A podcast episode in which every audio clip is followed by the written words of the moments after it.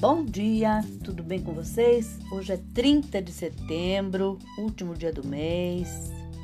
Eu desejo um dia maravilhoso, cheio de coisinhas de fazer sorrir.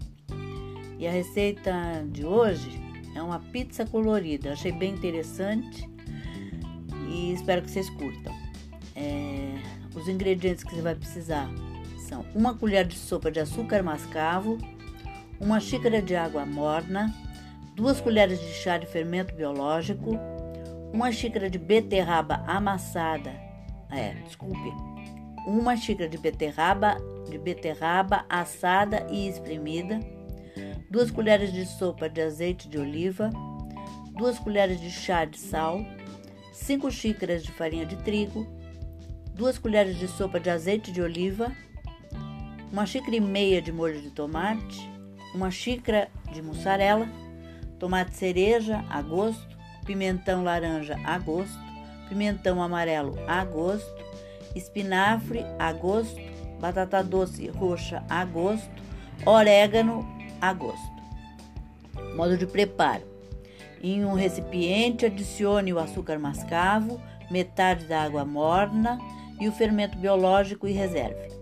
Em outro recipiente, misture a beterraba, o azeite de oliva, o sal e duas xícaras de farinha de trigo. Acrescente o conteúdo preparado anteriormente e o restante da água morna. Em seguida, adicione mais 3 xícaras de farinha de trigo e misture bem. Coloque a massa para fermentar em uma vasilha de vidro untada com azeite de oliva por uma hora. Abra a massa e coloque-a numa forma retangular untada. Comece a recheá-la recheá com molho de tomate, coloque mussarela e monte fileiras com tomate cereja, o pimentão laranja, o pimentão amarelo, o espinafre e a batata doce roxa, formando um arco-íris. Acrescente sal e orégano a gosto e leve ao forno pré-aquecido a 260 graus por 7 a 10 minutos.